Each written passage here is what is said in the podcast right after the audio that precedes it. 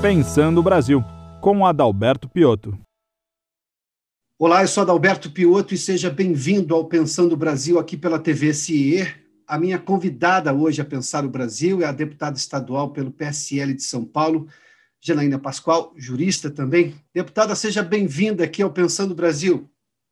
Eu que agradeço a honra do convite e fiquei muito feliz ao saber que é um programa destinado especialmente a jovens, porque uma das minhas preocupações mais profundas é com, com crianças e adolescentes e com jovens né, que estão procurando aí iniciar uma carreira, muitas vezes com dificuldade, e é um grupo vulnerável, apesar de não ser visto como um grupo vulnerável. É, então, eu queria aproveitar essa oportunidade para tratar um pouquinho desse tema, que é um tema de minha preocupação. Ah, vamos falar sobre essa questão da vulnerabilidade do jovem, ainda mais aumentada, provavelmente, nesta crise, ou por causa da crise, nós tivemos uma situação, mas eu vou começar com uma outra questão, deputada. A senhora tem se dedicado, inclusive usando as redes sociais, que são um barulho infernal, em boa parte das vezes, mas a senhora tem proposto uma série de debates para justamente se discutir o Brasil para valer assuntos que são pertinentes à vida, independentemente do que as pessoas olham ou não nas redes sociais, mas esse debate tem sido aprofundado.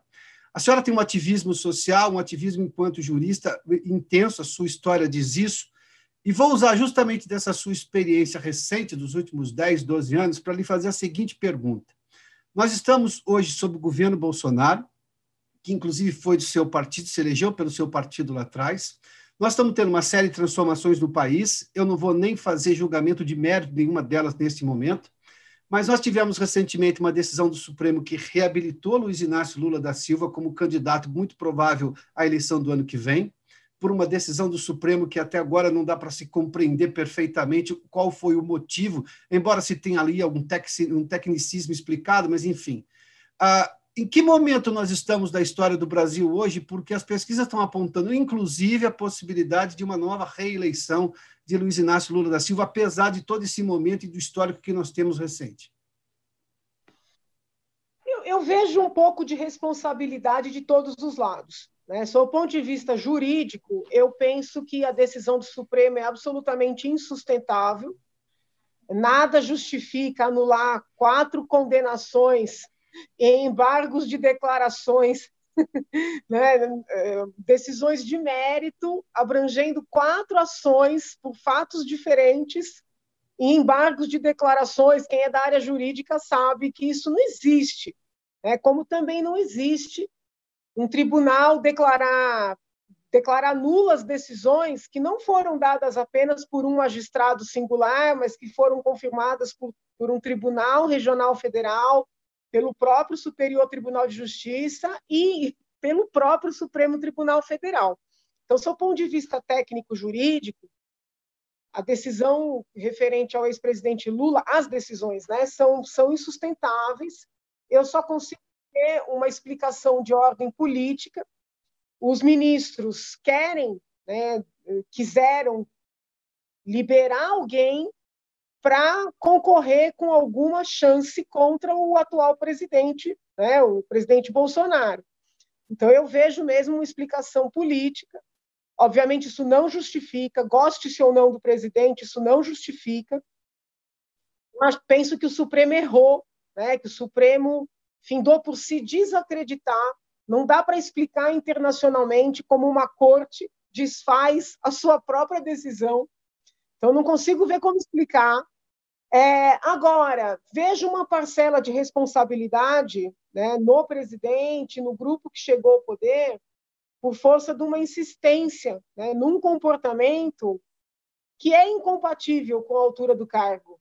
Né? Excesso de briga, excesso de polêmica, excesso de conflito, que faz com que algumas pessoas fiquem legitimamente preocupadas, é, amedrontadas. Né? Então, assim, isso não justifica, mas talvez explique.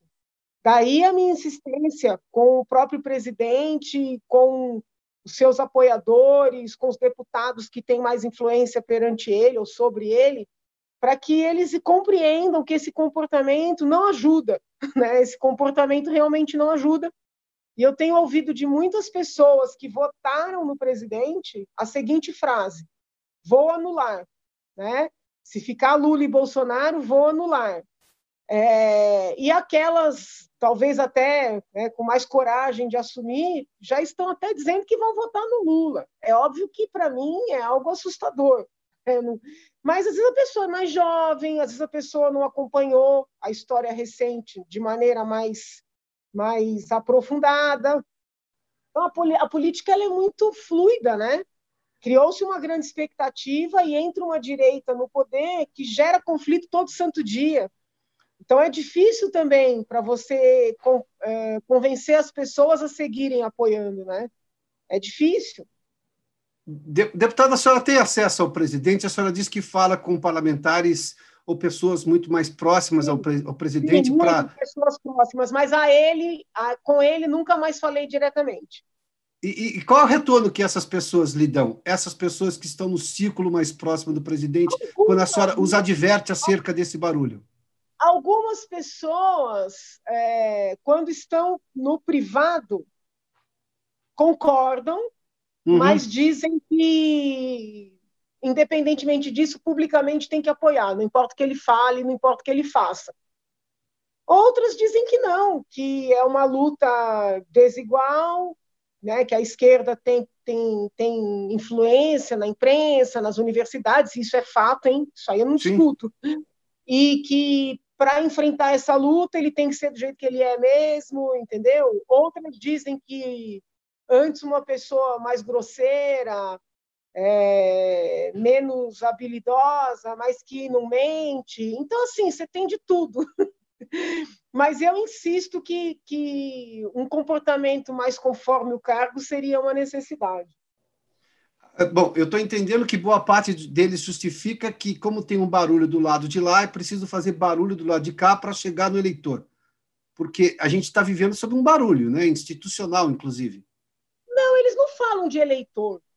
O, o, a, a, não é de eleitor que eles falam. Eles falam uhum. da necessidade de brigar claramente, entendeu? Que que a esquerda dominou né, tribunais, imprensa, Sim. universidades, e que não dá para fazer um, um, debate, vamos dizer assim, muito cortês, entendeu? Eh, eles querem dizer o seguinte, que o meu estilo não levaria a nada. Então tem que ser desse jeito mesmo, entendeu? Bom, vamos lá. Eu vou, vou, vou pegar um trecho da sua primeira resposta, porque ela se liga agora a este momento. É, se esta parte do governo diz que o barulho é necessário, esse estilo mais agressivo de fazer política é necessário, é, o Supremo também nos dá razão. A senhora usou uma expressão de que a decisão do Supremo é insustentável. Qualquer coisa insustentável no executivo, em boa parte, vai ser domada no legislativo. Qualquer coisa insustentável no legislativo ou pode ter um veto do executivo, como a gente espera que aconteça em relação ao fundão, do ponto de vista econômico, é insustentável aquilo, do ponto de vista moral, igualmente, mas enfim, você tem um veto, a possibilidade de um veto do executivo. E quando você tem esses dois poderes se exacerbando também, você tem a possibilidade do judiciário, no caso o Supremo, digamos, tirar o insustentável e voltar à normalidade. Quando o Supremo é insustentável, faz-se o quê? Olha, é, constitucionalmente, né, o, o poder que controla o Supremo, não, não hum. controlar no sentido de dar ordem, né, de limitar, mas que exige que o Supremo observe a Constituição Federal, é também o legislativo por meio do Senado. Né? O mas... Senado é o Senado é por isso que eu insisto tanto que o Senado é na República a casa mais importante, porque um pedido de impeachment de um ministro do Supremo vai direto para o Senado, entendeu? Então é necessário que, que haja ali parlamentares sêniores, verdadeiramente, parlamentares que não devem, parlamentares com consistência, vamos dizer assim, na sua formação. É, o Senado é uma casa diferenciada, e eu tenho brigado muito, sabe, para estimular bons quadros para saírem ao Senado. Por exemplo, né, eu sou uma entusiasta da candidatura, não, não, não escondo isso de ninguém, da candidatura de Sérgio Moro. eu sou um entusiasta. Muito embora saiba das dificuldades, é difícil alguém quebrar uma polarização. Mas vamos supor que ele não queira sair à presidência da República. Eu gostaria que ele saísse ao Senado, entendeu? Eu acho que é importante ter candidatos ao Senado em todos os estados, com formação jurídica consistente, é, com coragem, né, para enfrentar eventuais desvios do Supremo Tribunal Federal, né, ou de seus membros. Então, esse é um debate, acima de tudo, de teoria geral do Estado, né? Uhum, é um debate de teoria geral do Estado. Bom, a, a senhora está falando do Senado do futuro, porque no presente, em que pesem existirem boas cabeças pensantes e bem formadas no atual Senado, a demonstração que ele dá, por exemplo, na CPI, esta CPI da pandemia, a, a presidência e, e, a relatoria estão na mão de senadores que têm problemas com a justiça, ou que têm modus operandi político que é chamar atenção. Veja, eu estou falando do Senado como instituição né? Uhum. É, dividindo assim o, o, o, ser do dever ser. Estou né? falando do Senado, o Senado que está na Constituição, o Senado da teoria geral do Estado, né? o Senado que é possível ter, desde que é, nós tenhamos candidatos, e isso é um ponto muito importante a destacar. É muito comum as siglas partidárias barrarem bons candidatos ao Senado. Por quê? Porque o cargo para disputar, o cargo de senador, né, a, a, digo assim, a disputa pelo Senado, ela é uma disputa que muitas vezes é feita junto com o governo. Então existem acordos, entendeu? Partido A, para apoiar o candidato ao governo do partido B, quer que esse, esse partido B apoie o seu candidato ao Senado. E não necessariamente é um bom candidato. Né? Então, assim, é importante o eleitor saber desses bastidores para compreender que nem sempre os partidos trazem os melhores quadros para ele escolher. Né? Também por isso eu sou defensora das candidaturas avulsas, porque a gente quebra esses monopólios dos partidos. Né? Pelo menos o quadro, né, o, o candidato, vai ter como se voluntariar para a população decidir, entende? Então, assim, não estou falando necessariamente deste Senado, esta composição, mas nós já temos um Senado com essa, com essa configuração na Constituição Federal. Sim, claro. Entendeu? Ele, ele existe como teoria para ser na prática um outro Senado, embora nós é. tenhamos esses vícios todos, os quais a senhora citou, é isso? Isso. A começar é de partidos que têm caciques, por sinal. Aliás, a senhora me permite o filósofo Roberto Romano, que nos deixou recentemente, numa entrevista muito antiga, ele me disse assim: o problema do Brasil não é a democracia, o problema é, são as ferramentas que a democracia tem. Ele citava os partidos, dizendo: o partido tem cacique.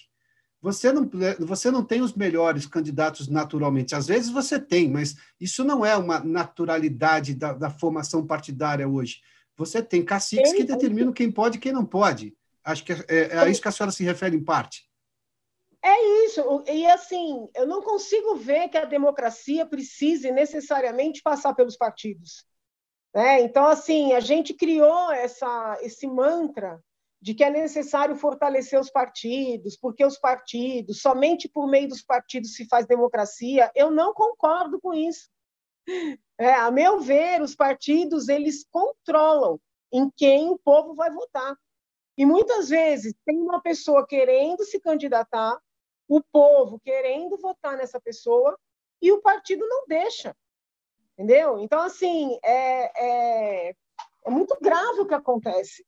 Né? E, e, muitas vezes o discurso é, é um discurso cíclico. Não, temos que fortalecer os partidos, mas, mas é, o tanto de dinheiro que eles recebem, a liberdade que têm, entendeu? Então, assim, eu acho que é o contrário, tem que permitir que os indivíduos se candidatem, para que os partidos tenham alguma concorrência real, porque eles não concorrem entre eles, eles se ajeitam entre eles. E aí, quem sabe, eles melhoram o nível né, da sua atuação. Deputada, como é que tem sido a sua vida de parlamentar? Porque a senhora é uma novata nesta política partidária, seu primeiro mandato. Aliás, a senhora foi eleita com a maior votação que um parlamentar teve no país na história inteira, independentemente se para a Câmara Federal, para o Senado ou para qualquer uma das assembleias. A senhora teve, me, me permita aqui, 2 milhões 60 mil 786 votos. É, aprovação popular para eleição, na eleição a senhora teve. Como é que tem sido essa sua relação com essa sua visão, por exemplo, de candidaturas avulsas que ofende a lógica, a, esta lógica reinante de cacique partidário que determina quem pode e quem não pode? É, todas essas propostas que a senhora faz, como é que a senhora sobrevive neste meio? Quais são os seus desafios diários, Olha, já com esse na, tempo todo de mandato? Aqui na Assembleia, né, as pessoas respeitam os meus pensamentos, as pessoas já reconhecem, porque têm convivido comigo há um tempo, a seriedade dos meus propósitos, mesmo os colegas que não concordam, são testemunhas de que eu estou sempre aberta a, a, discutir os projetos, a apoiar os bons projetos, até sugerir né, melhoras, aceitar ideias nos meus. Então, assim, o, o trato no poder legislativo, eu entendo que é muito bom, tá? é uma experiência positiva. Com relação à vida partidária, já é mais complicado, porque, assim, é, os líderes partidários se ressentem de eu defender com tanta veemência a candidatura avulsa. Muito embora eu nunca tenha dito que quero acabar com os partidos. Eu quero melhorar a concorrência. Entendeu? Sim, claro. Eu, quero eu quero melhorar a concorrência. Então, assim, eu já percebi, por exemplo, no próprio PSL, sempre de maneira muito respeitosa, as pessoas dizerem: ah, Janaína, é complicado porque você não veste a camisa, né? você está sempre defendendo candidatura avulsa, você tem posições muito contundentes. Nunca ninguém me proibiu de sustentar as minhas posições, não é isso. Por outro lado, eu percebo, por exemplo, que quando eu falo eu quero concorrer ao Senado, não existe uma, uma resposta categórica, não, a legenda será sua. É, existe assim, não, vamos ver, porque você não veste a camisa, entendeu? Então, assim, é, aí, como eu já deixei claro que o meu objetivo é esse, e eu não terei, provavelmente, não teria legenda no PSL, e outras situações que me incomodaram, não de ilicitudes, tá? de, de, de posicionamentos eu já avisei que provavelmente eu não, quando chegar a janela, eu sairei do PSL, né? E de uma maneira muito transparente respeitosa, para deixar as coisas claras. E até para eu poder conversar com outras legendas de maneira transparente e honesta. Mas eu já percebi também nas outras legendas. Ah, mas você vai continuar defendendo candidatura avulsa? Eu falei, olha, eu só paro de defender se alguém me convencer de que eu estou errada. Entendeu? Se alguém me convencer de que eu estou errada, aí eu posso parar de defender, mas eu acredito verdadeiramente que a gente precisa dar esse passo, entendeu? Como eu acredito verdadeiramente que a gente tem que diminuir o número de parlamentares nas assembleias, na Câmara Federal, principalmente, no próprio Senado Federal. É, e não é por economia só, é para qualificar o debate. Porque com menos parlamentares, as pessoas têm que se preparar, as pessoas têm que subir a tribuna mais vezes, sustentar as suas posições, entendeu? Então, uhum. assim, por que, eu defendo isso? Porque isso é interessante? Não, porque eu, porque eu acredito. Entendeu? Então não adianta o partido chegar, olha, eu te dou a legenda para você concorrer ao Senado, se você parar de defender isso. Ué, mas eu só entrei na política para ter liberdade de defender o que eu acredito. Como é que eu vou deixar de defender o que eu acredito para seguir na política? Você entende? Claro. Entendeu? Então é isso. É... Eu acho que tem que ter a reforma política que o povo ventila aí, que está em trâmite, é uma reforma que não vai dar em nada, que não vai mudar nada, entendeu? Tem que ter uma reforma política mais, mais profunda. E a, senhora, e a senhora espera que isso venha dos partidos? Porque, é, me permita entrar num questionamento que eu suponho, acho que abarca boa parte dos sentimentos das pessoas, isso obviamente não é empirismo nenhum, eu tenho conversado com muitas delas ao longo de décadas como jornalista. Por que, que as pessoas, por exemplo, não entram na política? Ah, por que, que as pessoas vão considerar a Janaína ou qualquer outro parlamentar que não era parlamentar até outro dia, não tinha essa vida de política partidária, entrou na política. Mas muita gente deixa de entrar porque diz que não concorda justamente com essa lógica partidária, ou porque tem medo. Eu já ouvi exatamente essa expressão, deputada. Eu confesso que me chama atenção. Eu tenho medo de, né? Essa expressão que eu ouvi, de entrar na máquina e não conseguir mexer em nada da máquina. Porque o governo é feito de pessoas, o Congresso é feito de pessoas, as assembleias são feitas de pessoas, a justiça é, é feita de pessoas. Essas pessoas, boa parte delas, quando estava fora do Poder Judiciário, do Legislativo, do Executivo, tinham opiniões muito diferentes das quais eles hoje, digamos, direcionam suas ações. A senhora acredita que tem uma máquina lá que engole reputações, ou engole ideologias, ou engole desejos de fazer melhor e acaba entrando naquela máquina que gira, gira, gira e você não consegue ver mudanças acontecendo. E aí, obviamente, você tem hoje uma diferença entre o que pensa a sociedade e o que pensam os políticos na média. Seria mais fácil eu te dizer que sim, tá? Uhum. Mas eu não acredito nisso, porque veja bem, a gente está conversando é um programa para jovens. Quantas pessoas para subirem, por exemplo, na, na, na carreira universitária, escreveram teses com as quais elas não concordavam? Eu vi isso acontecer. Ah, não, eu tenho que escrever isso porque os titulares pensam assim. Tem que defender tal coisa porque o chefe do departamento defende. É uma questão de escolha de vida, entendeu? Né? Você quer garantir a ascensão, quer garantir. Ou você quer lutar pelo que você acredita. Entendeu? Então, assim, a minha vida aqui na Assembleia seria muito mais tranquila se eu é, tivesse, assim, um, um grupo, sabe? Não, Janaína faz parte da base do governo. Ou Janaína faz parte da oposição. Ou Janaína fecha a questão sempre com a sua bancada. Só que a verdade é uma só, eu gosto de analisar caso a caso, entendeu? Eu gosto de apoiar conforme eu concorde ou não concorde, eu gosto de expor para o eleitor o meu pensamento. Isso é uma coisa que precisa ser dita, né? O eleitor fala tanto que quer alguém que fale a verdade, que quer alguém que fale a verdade, mas quando tem alguém que fala a verdade, eles se irritam. As pessoas querem alguém que haja em grupo, em bando. É, então, é uma são decisões de vida, entendeu? Né? Eu, eu recomendo que, que os jovens se preparem para ocupar os espaços com responsabilidade, com urbanidade, com educação, porque se a gente fala assim, olha, não, você tem que contestar, e a pessoa não entende que o contestar é estudar, se capacitar e participar do debate e não se submeter né, a um posicionamento que quer subir, porque quer ser eleito. Isso é uma contestação. Agora tem gente que acha que não, que tem que gritar, que tem que xingar, que tem que queimar estátua, que tem. Então assim é sempre uma contestação nos termos da lei, entendeu? É, uhum. Não sei se estou conseguindo ser clara. Sim, claro, você só está defendendo a civilidade. Você defende pontos de vista e critica de acordo com a é, civilidade. Perfeito. Né? É, por exemplo, as redes sociais, as pessoas se ofendem, as pessoas se desmerecem, as pessoas fazem críticas grotescas, superficiais, dos dois lados. Né? E com isso não, não se constrói nada. Entendeu? Então, assim, é, é muito comum as pessoas me escreverem e falar: uhum. por que, que a senhora não xinga? Falei, gente, como é que pode um eleitor escrever para alguém pedir para xingar? Entendeu?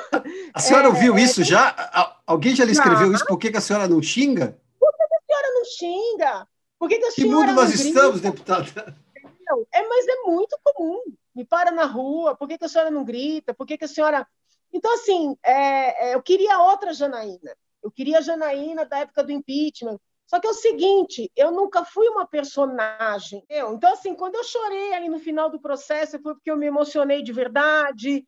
Quando eu me indignei na frente do Lago São Francisco, girei a bandeira, eu estava indignada de verdade. Não era uma personagem. Né? E eu percebo muitas vezes que na política as pessoas criam personagens e elas estão aqui, né? estão no plenário tranquilas, normais, aí sobem na, na tribuna e gritam, e gritam e xingam e aí descem e não é nada daquilo, entendeu? Deputada. Não, não, é nem que, não é nem que eu não sei fazer isso só, eu não quero. né? Porque a vida inteira eu lutei por veracidade. Deputada, a senhora falou em jovens agora há pouco, uh, e nós temos hoje uma situação, algumas pesquisas no mundo têm mostrado que jovens preferem o socialismo. Saiu uma pesquisa recente na Inglaterra, inclusive. Nós temos semelhanças também aqui no Brasil, casos muito, muito, muito reais, muito parecidos com este. Embora nós tenhamos mais vozes hoje. Se eu comparar o meu tempo de escola e o tempo da escola de hoje, hoje você tem vozes de direita, vozes de centro. Antes o esquerdismo tinha uma presença maior. Bom, independentemente de julgar valores, por que, que nós temos esse fenômeno, apesar de tudo que a história tem contado? Porque no caso brasileiro especificamente, quando eu era estudante, o PT jamais tinha chegado ao poder federal. Hoje o PT já chegou ao poder e você pode comparar modelos. Você pode, eh, na prática, exatamente o que cada um fez, que crise que superou, de que forma superou e que crise gerou também. Por que, que a senhora acha que nós temos este, este comportamento dos jovens? Falta o quê? Estudo? falta uma análise mais prudente da história, é um pouco daquele idealismo juvenil. De onde vem esse comportamento dos jovens hoje? Porque chama Não, atenção. Veja, depende, porque a, a, palavra estudo ela pode ter dois, duas perspectivas, né? O estudo convencional e a leitura. Então, que falta leitura, não tenho dúvida, tá? que falta leitura. Agora, estudo não necessariamente, porque muitas vezes esses jovens que defendem o socialismo é, fizeram mestrado, fizeram doutoramento, também não raras vezes, né, em, em universidades é, top, pelo menos no, no, no, Brasil. E por que isso acontece? Porque a, a docência, a docência, a intelectualidade, é, a própria imprensa ainda é dominada por uma visão esquerdista. E a, a esquerda foi muito mais habilidosa, é muito mais habilidosa né, do que essa direita, pelo menos essa direita que chegou ao poder. Enquanto a esquerda foi buscar os títulos, né, enquanto a esquerda forma os seus pupilos, em regra, não admitindo que pensem diferente, né, porque a esquerda é controladora. Né? Por exemplo, eu na USP jamais cerceei um aluno que pensava diferente de mim. Jamais né, neguei vaga de mestrado ou de doutorado para alguém por pensar diferente de mim. Aliás, com muita frequência, meus orientandos pensavam diferente de mim, e eu penso que isso é natural numa universidade. Já a esquerda não faz assim. Ou o aluno reza a cartilha, né, é, ou ele não vai ter chance. As teses se multiplicam, são teses muito parecidas. É, um cita o outro, todos muito iguais. Né? É, é, então, assim, eles controlam esses ambientes de formação, de, de, de produção de conhecimento. Eles controlam quem entra, eles controlam quem sobe, né? e, por outro lado, por ter titulação, eles se legitimam no debate. E eles se sofisticaram na maneira de manifestar, né? na fala, na participação, e a direita ainda tem muito essa visão grotesca de que não precisa da universidade, que não precisa de títulos, entendeu? O anti-academicismo, né? E, e eu, eu, entendo a crítica que a direita que chegou ao poder no Brasil faz. Ah, como eles estão dominados pela esquerda, nós somos contra a universidade. Só que isso não é nem um pouco inteligente. Inteligente é ocupar o espaço né, é, não é nem para fazer como eles fazem, né, controlar mentes, porque a direita é incompatível com o controle de mentes, a, a direita de verdade, mas pelo menos para fazer com que esses estudantes tenham uma outra visão, né, se permitam refletir. Então, assim, é, nós corremos risco da esquerda voltar, isso é fato, né, dessa esquerda que a gente conhece voltar, é, mas também é culpa da direita que chegou ao poder né, que não consegue se sofisticar. Deputada, o que, a senhora tem achado desse revisionismo histórico que hoje afeta o mundo inteiro? Uh, eu, particularmente, confesso que me assombro. Eu tive bons professores de história na, na escola pública, diga-se de passagem. Isso, isso me deixa muito honrado, foi um privilégio. Uh, mas eles diziam para a gente olhar a história com a perspectiva da história você não vai mudar a história. A história pode te ensinar, a história pode explicar coisas melhores que você vive hoje, mas você não vai mudar a história. Eu tenho receio desses movimentos revisionistas porque eles querem impor uma visão com os valores e as conquistas do século XXI e julgar alguém que viveu no século XVI, no século XVII, no século X, no século XI, com os valores de agora, o que é injusto, né?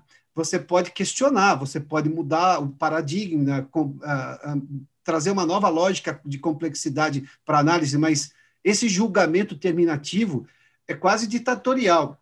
Como é que a senhora vê esses revisionismos históricos? De onde vem? E normalmente vem de gente bem estudada, teoricamente, que veio da universidade. Não é uma pessoa completamente ignorante que, mas... que saiu do nada. Não, mas são, são treinados para isso. Entendeu? São treinados para isso. É... Eu, eu penso até pela perspectiva da fraude.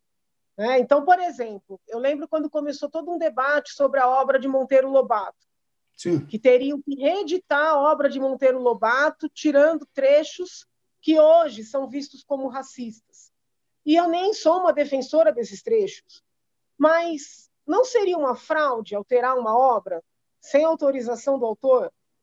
Né? Uhum. Então, não seria o caso, talvez, de colocar uma legenda, uma interpretação no final da página né, sobre como mudou, entendeu? Até uma, até uma oportunidade dos alunos refletirem, compararem. Mas quando você simplesmente tira um trecho, é uma fraude, entendeu?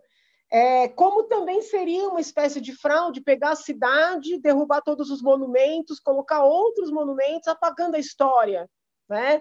A história, ela se interpreta, ela pode ser criticada, mas isso tem a ver com a mentalidade totalitarista né? do, do, do esquerdismo. Me fala um lugar onde houve comunismo sem ditadura. Não há, entendeu? Então, assim, é, eu tenho muita preocupação também sobre o aspecto da fraude, não é nem o revisionismo, é a fraude mesmo. Mesmo com cinema, eu, eu sou super contra a droga, né? sou defensora de esportes, de vida saudável, mas eu lembro um movimento que queria refazer filmes de Hollywood para tirar os, as personagens que estavam fumando.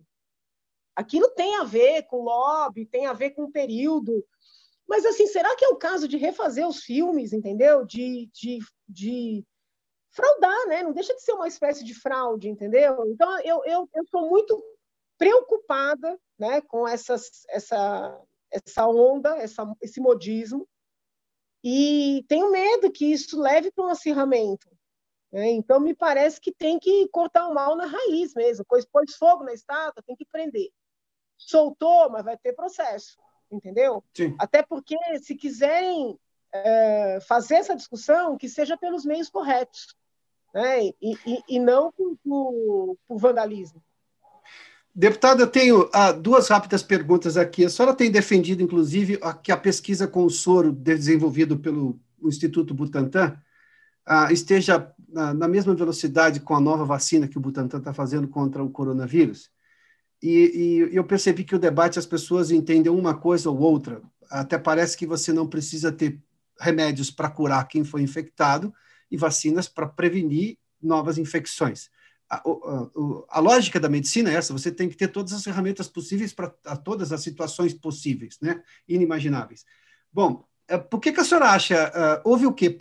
Partidarização excessiva nesse debate? As pessoas nunca conseguem parar e observar a ciência meramente como ciência, e já tem alguém que coloca um ingrediente político-partidário no debate.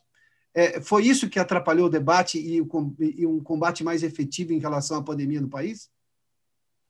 Para o caso do soro, a meu ver, a politização, essa briga ideológica não explica. Porque, veja bem, eu estou falando de uma vacina e de um soro, ambos desenvolvidos pelo mesmo instituto. Então, não Sim. tem um problema aqui de guerra, um é federal, outro é estadual. Né? Sim. É, não fui eu que inventei o soro eu fui ao Instituto Butantan fazer uma visita técnica, porque ainda havia muitas dúvidas em torno da Coronavac. E quando eu fui fazer essa visita, o doutor Dimas Covas me apresentou esse soro como uhum. uma grande conquista.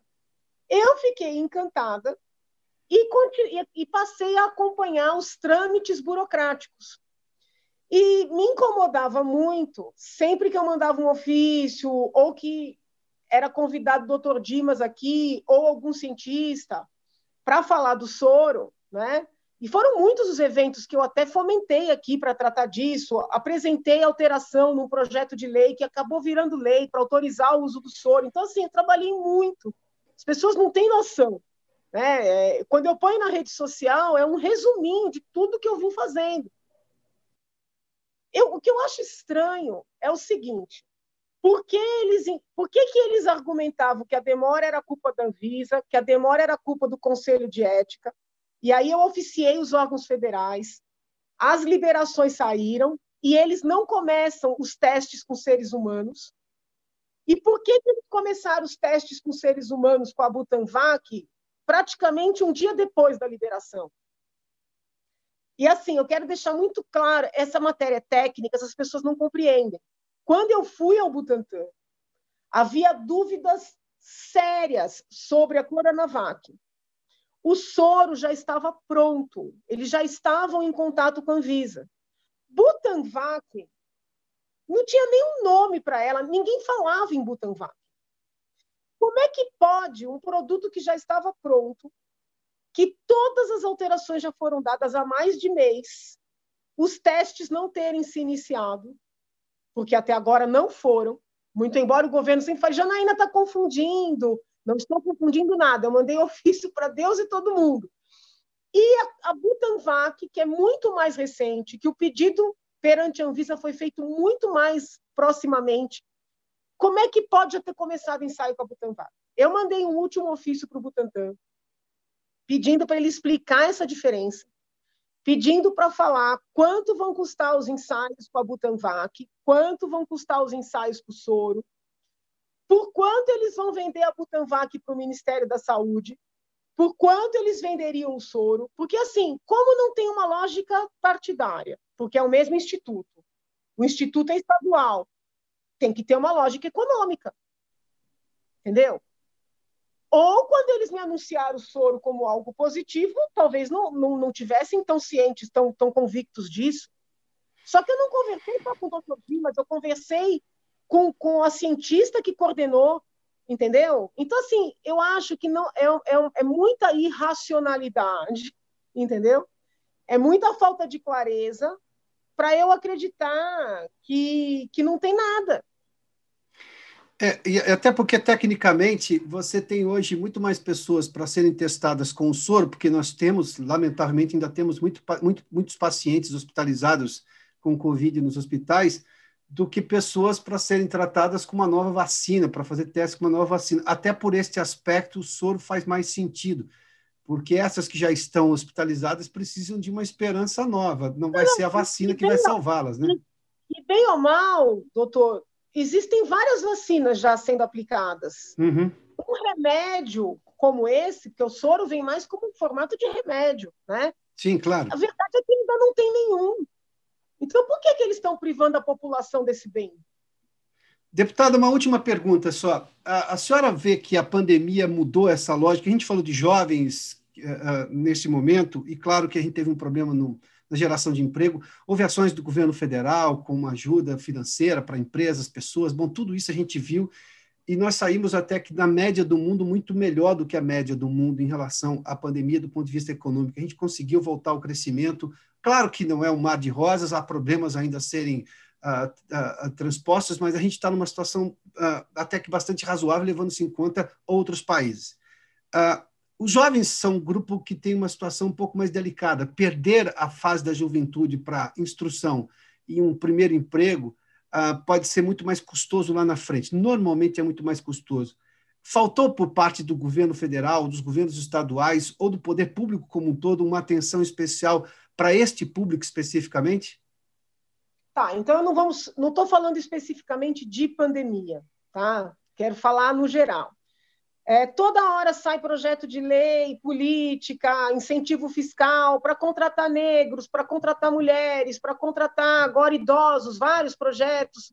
Todos são nobres, pessoas com deficiência, todos são, são nobres. Mas, assim, quando você vai olhar alguma coisa para incentivar a contratação de jovens, em regra, são jovens envolvidos com drogas, jovens envolvidos com sistema infracional, que também é nobre Né? Mas e aquele jovem que não é envolvido com droga, que não é envolvido com, a, com ações previstas como crime? Ele nunca é prioridade, entendeu? Então, assim, isso é uma, é uma discussão que eu tenho levantado né, aqui na Assembleia. São projetos para todos os grupos vulneráveis. Para animais, então, meu Deus, as dezenas. Né? Para criança e adolescente, são poucos, e quando vem é nessa pauta da ah, tem que ensinar identidade de gênero, tem que ensinar. Então, assim, nunca esse jovem é visto como centro de preocupação sem ser usado para fins de bandeiras, entendeu? Então, eu tenho essa preocupação de olhar esse jovem como um ser humano válido em si, e não como bandeira. Né? Ah, não, porque ele tem que lutar contra o racismo, ele tem que lutar pela identidade de gênero. Para, entendeu? Esse jovem tem que se aprimorar, tem que se profissionalizar. E eu tenho visitado várias cidades e está chamando muito a minha atenção, doutor, o seguinte: eu converso com vereadores, converso com prefeitos, converso com munícipes. Muitas vezes, gente, inclusive na pandemia, a cidade recebe uma empresa, ou seja, toda vez que se instala uma empresa numa cidade, se abrem vagas de trabalho. Uhum. Mas não tem naquela cidade gente qualificada para ocupar as vagas. Né? Eles têm que Sim. literalmente importar. Gente, está acontecendo em tudo quanto é cidade. Estou falando do estado de São Paulo. Tá? E, e, então, o que, que a gente precisa? Precisa começar a falar menos de startup. Tudo, tudo quanto é programa que sai para jovem, startup. Né? O que eu recebo de currículo, quero cuidar das tuas redes. Né? Eu acho que a gente tem que voltar um pouco, entendeu? A gente precisa de pessoas que tenham capacidade de secretariar alguém, sabe? É, de recepcionar pessoas, de trabalhar num hotel, entendeu? De trabalhar num restaurante, é, que tenha noção de hierarquia. Né? Hoje em dia não se tem mais noção de hierarquia. Então, estou falando em todos os níveis, entendeu? É, desde o nível que carece da maior é, capacitação educacional até o nível é, que não carece dessa capacitação. Mas, assim, a gente está na, na, era do mimimi. Né? Todo mundo reclama, todo mundo então, assim, eu acho que precisa de um treinamento mostrando que trabalho é trabalho, entendeu? Trabalho é trabalho, trabalho não é para você ir para ser tratado, para o seu, seu chefe fazer terapia em você, entendeu? Então, assim, nós é, existem vagas de trabalho que não são preenchidas porque não tem pessoas capacitadas para estas tais vagas. Isso precisa ser dito. Porque hoje é politicamente incorreto falar isso. Né? Todo mundo é coitado, todo mundo é vítima da sociedade. Então, assim, é importante que o jovem que tem mais habilidade com a internet usar a internet como meio. É um monte de curso que tem aí na internet. Você consegue acessar universidades internacionais, cursos básicos, como servir uma mesa, como ser garçom, entendeu? Ah, mas isso você está sendo elitista. Não, olha, eu hoje sou deputada, sou professora universitária, sou advogada, apesar de não estar tá exercendo por causa do mandato.